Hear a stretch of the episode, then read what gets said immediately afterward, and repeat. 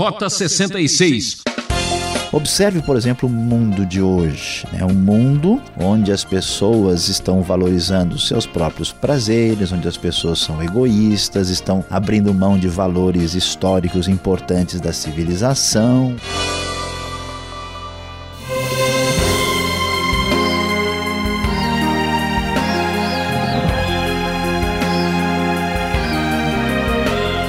Vamos em frente em mais uma emocionante aventura aqui no programa Rota 66, em nossa série de estudos bíblicos no último livro do Novo Testamento.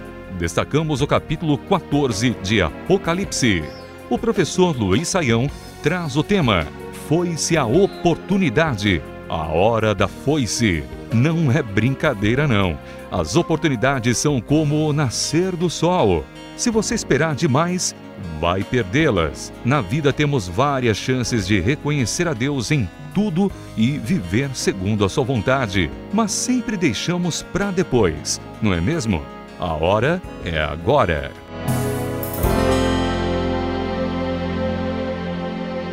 Pois é, como nós pudemos observar, estamos falando de momento de julgamento e de grande tribulação sobre a terra. Estudamos no capítulo 13 a, o tema 666, falando a respeito da conhecida besta do Apocalipse.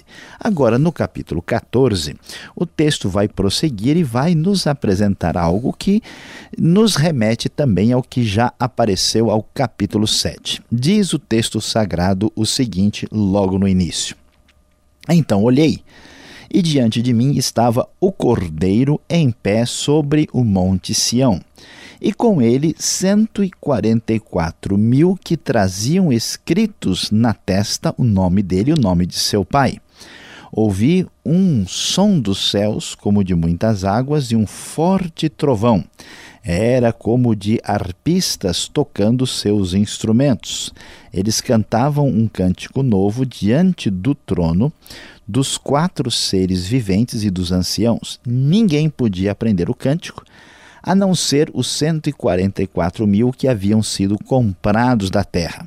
Estes são os que não se contaminaram com mulheres, pois se conservaram castos e seguem o cordeiro por onde quer que ele vá foram comprados dentre os homens e ofertados como primícias a Deus e ao Cordeiro.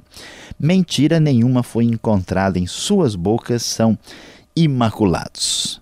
Prezado ouvinte, como podemos observar, nesse contexto de julgamento divino que cai sobre a terra, aqui nós vamos observar que alguns estão livres deste julgamento. Uma parte dos estudiosos de escatologia entendem que esse texto está se referindo à época específica da tribulação que vai cair sobre a terra. Outros entendem que o texto, como já dissemos, é mais genérico e se refere à história humana como um todo.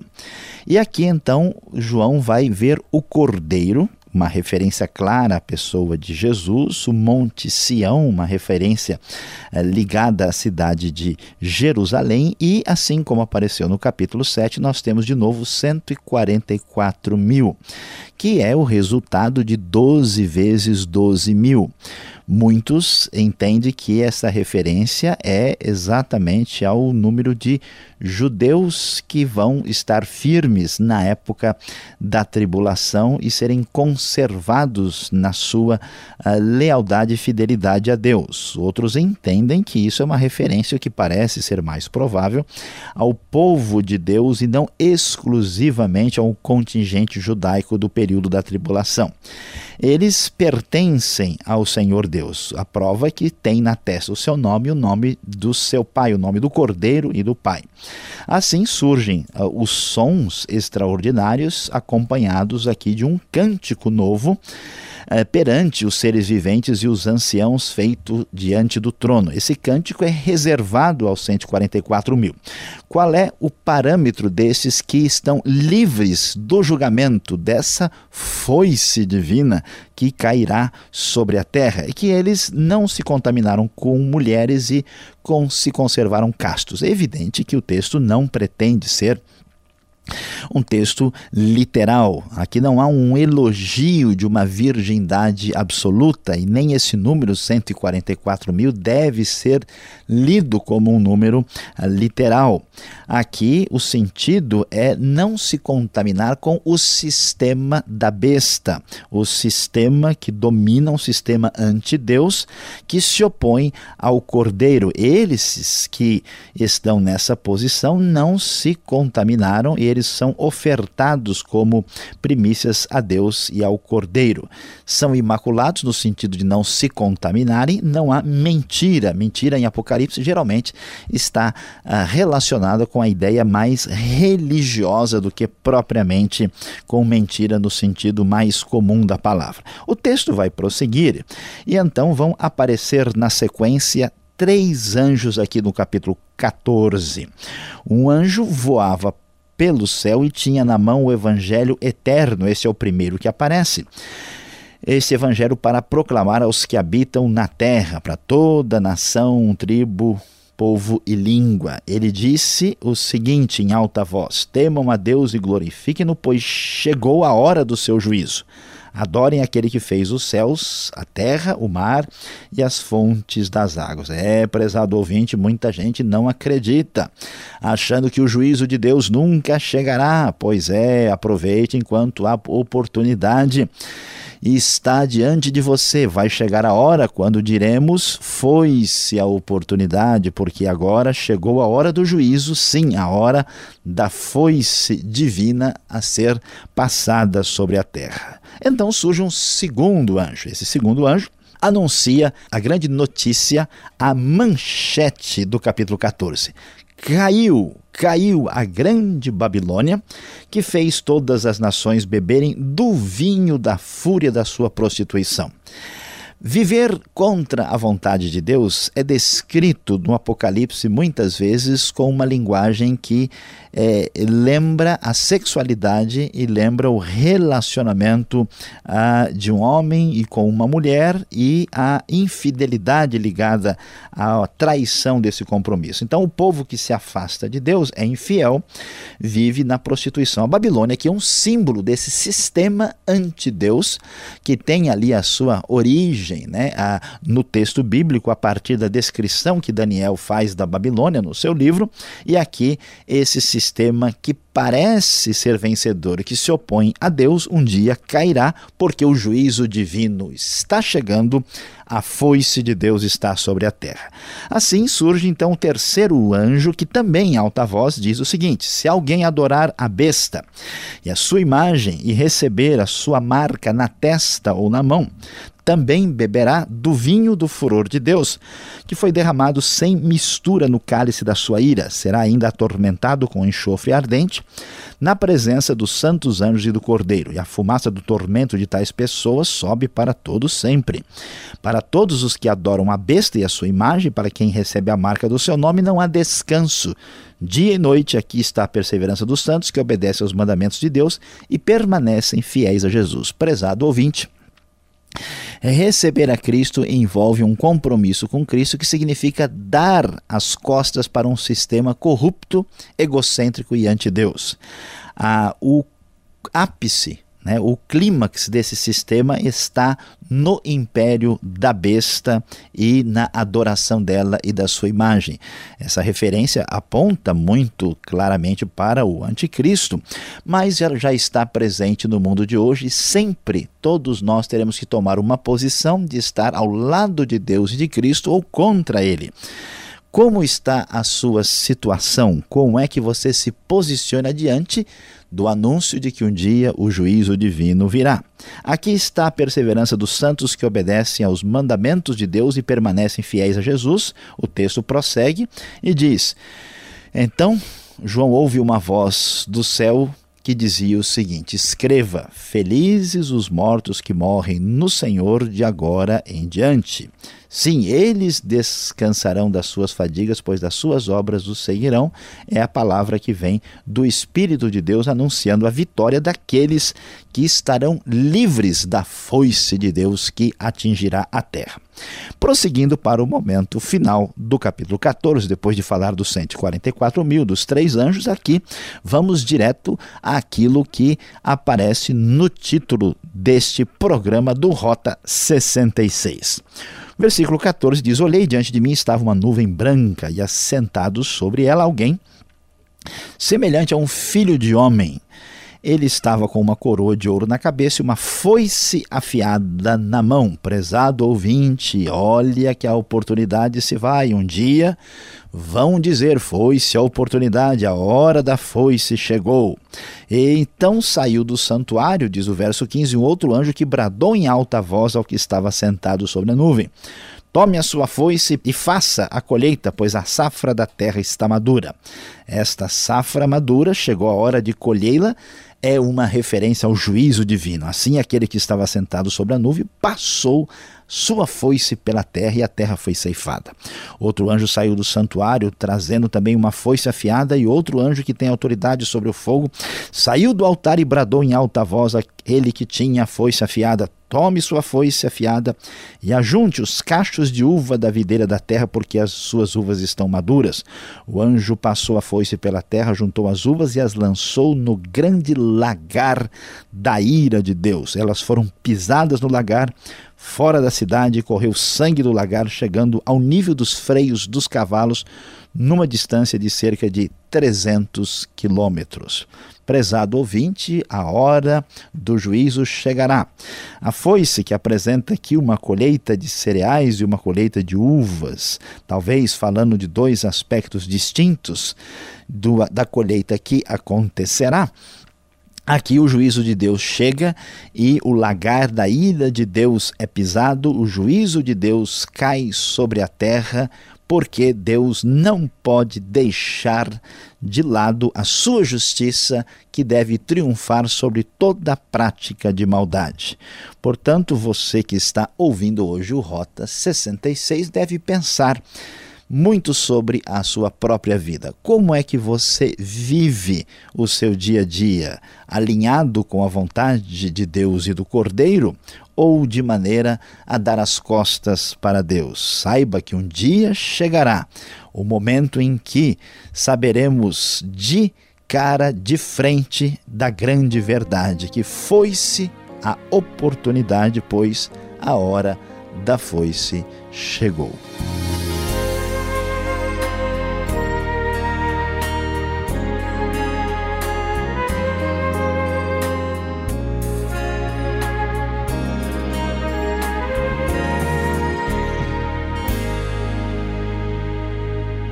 Estamos apresentando Rota 66 o caminho para entender o ensino teológico dos 66 livros da Bíblia. Este é o comentário do Apocalipse. Tema de hoje: Foi-se a oportunidade, a hora da foice. O programa Rota 66 tem produção e apresentação de Luiz Saião e Alberto Veríssimo. E na locução, eu, Ricardo Santos. Participe! Escreva para Caixa Postal 18.113, CEP 04626-970, São Paulo, capital. Ou pelo correio eletrônico rota66 arroba transmundial.com.br. Visite o site transmundial.com.br. Vamos passar a foice na dúvida? Fique agora com as perguntas. Confira.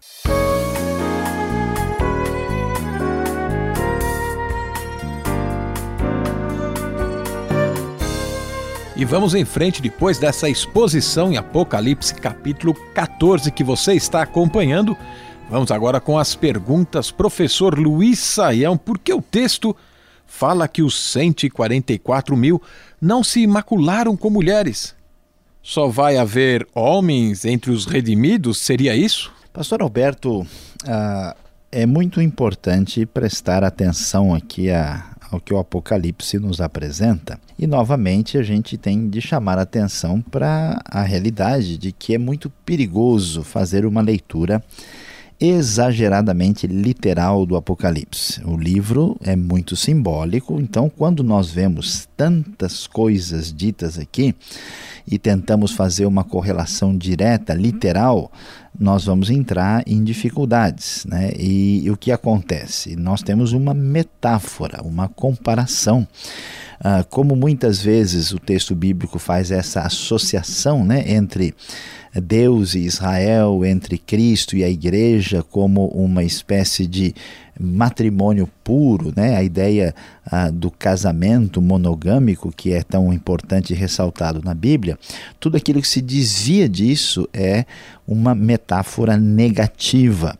Então, é claro que o texto não está falando de 144 mil que não ah, se envolveram com mulheres literalmente. Algumas pessoas que fazem uma interpretação muito literal acreditam que são 144 mil é, indivíduos no período da tribulação que eram solteiros e não se casaram. Eu acho pouco provável que isso possa se comprovar, até porque o texto é muito forte e diz que eles não se contaminaram com mulheres, como se o casamento fosse uma verdadeira contaminação. Nesse sentido, então nós devemos entender esse número como um número simbólico, fazendo referência ao povo de Deus e entender que entre os redimidos nós vamos ter o número completo deles, envolvendo homens e mulheres e não apenas homens. Sendo assim, o que podemos dizer da Grande Babilônia, lá no verso 8? Ela não fica no atual Iraque? Será que ela pode ressurgir?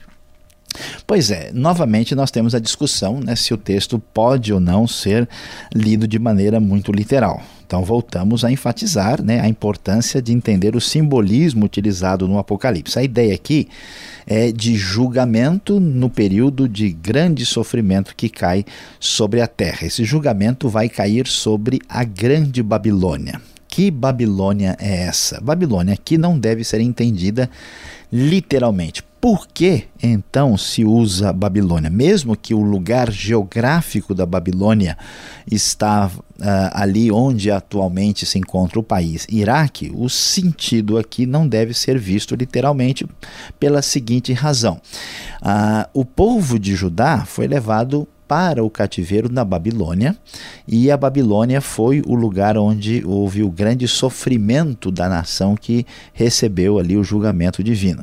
E quando isso acontece, vamos lembrar do livro de Daniel, né? o sonho do rei Nabucodonosor, a estátua né, que aparece, uh, que tem como base a Babilônia, que é um símbolo do império mundial independente de Deus e anti-Deus que tenta colocar outra coisa no lugar de Deus. Nesse sentido, a Babilônia então deve ser entendida como um sistema satânico mundial que se opõe a Deus.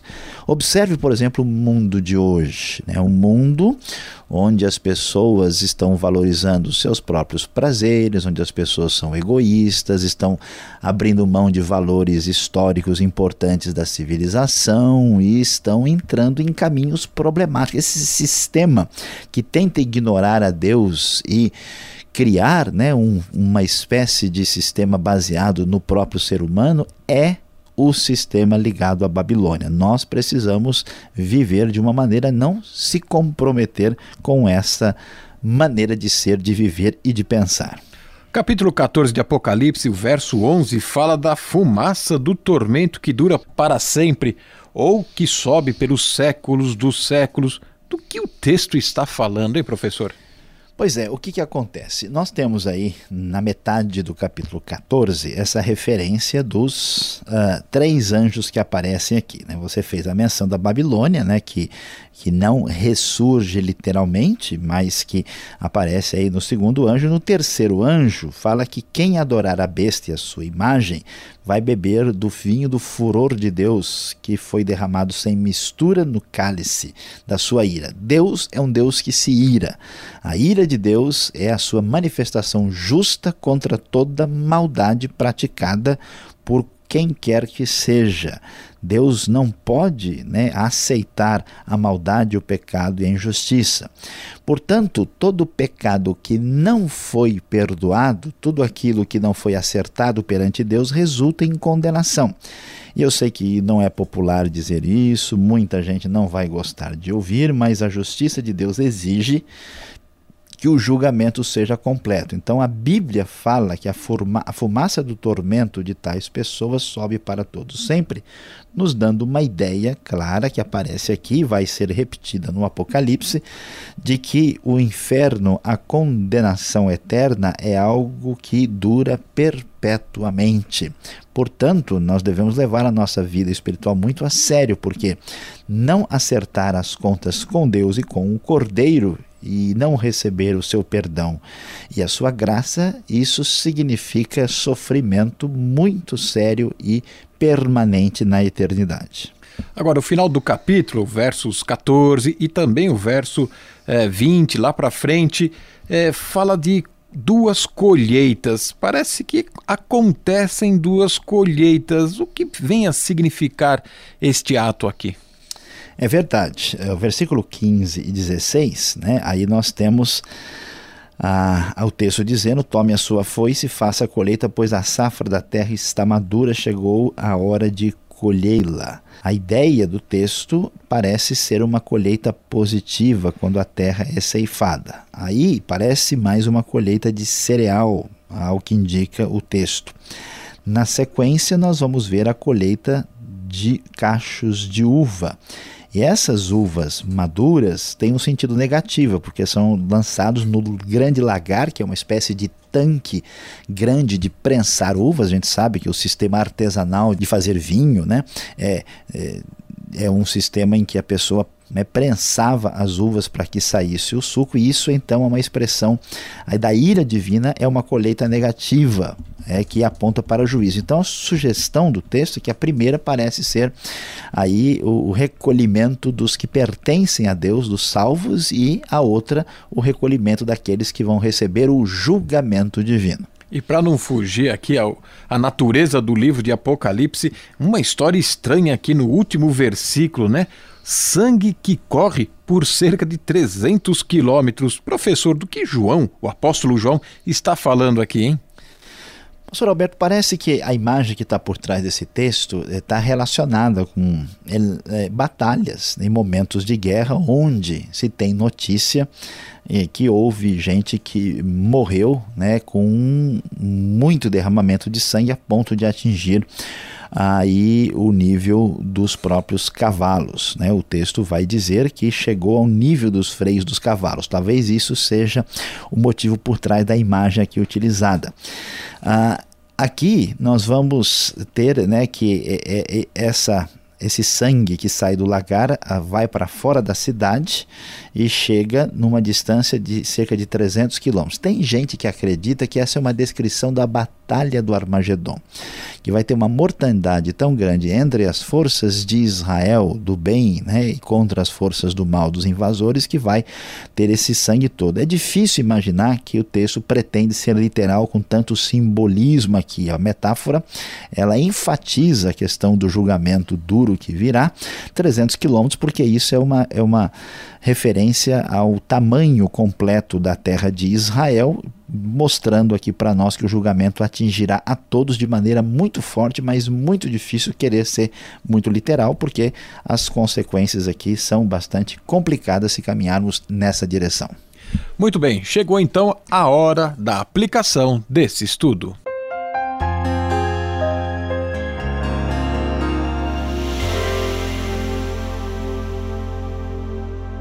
Hoje no Rota 66 você acompanhou conosco Apocalipse capítulo 14. É, o nosso tema foi foi-se a oportunidade, a hora da foice, a foice divina que traz juízo sobre a terra no momento em que Deus traz aí o seu julgamento sobre a maldade praticada pelos homens. Você sabe, prezado ouvinte, um dia este momento vai chegar e precisamos aqui acompanhando a advertência do Apocalipse estar preparados para enfrentar esta realidade. Saiba que a prática da maldade um dia chegará ao final.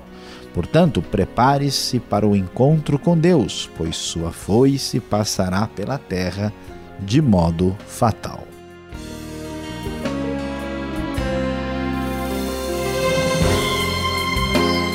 O programa Rota 66 se despede aqui. Voltaremos nesta semana, sintonia e horário, para a continuação deste estudo no livro do Apocalipse. Rota 66 é uma realização transmundial. Deus abençoe e até o próximo.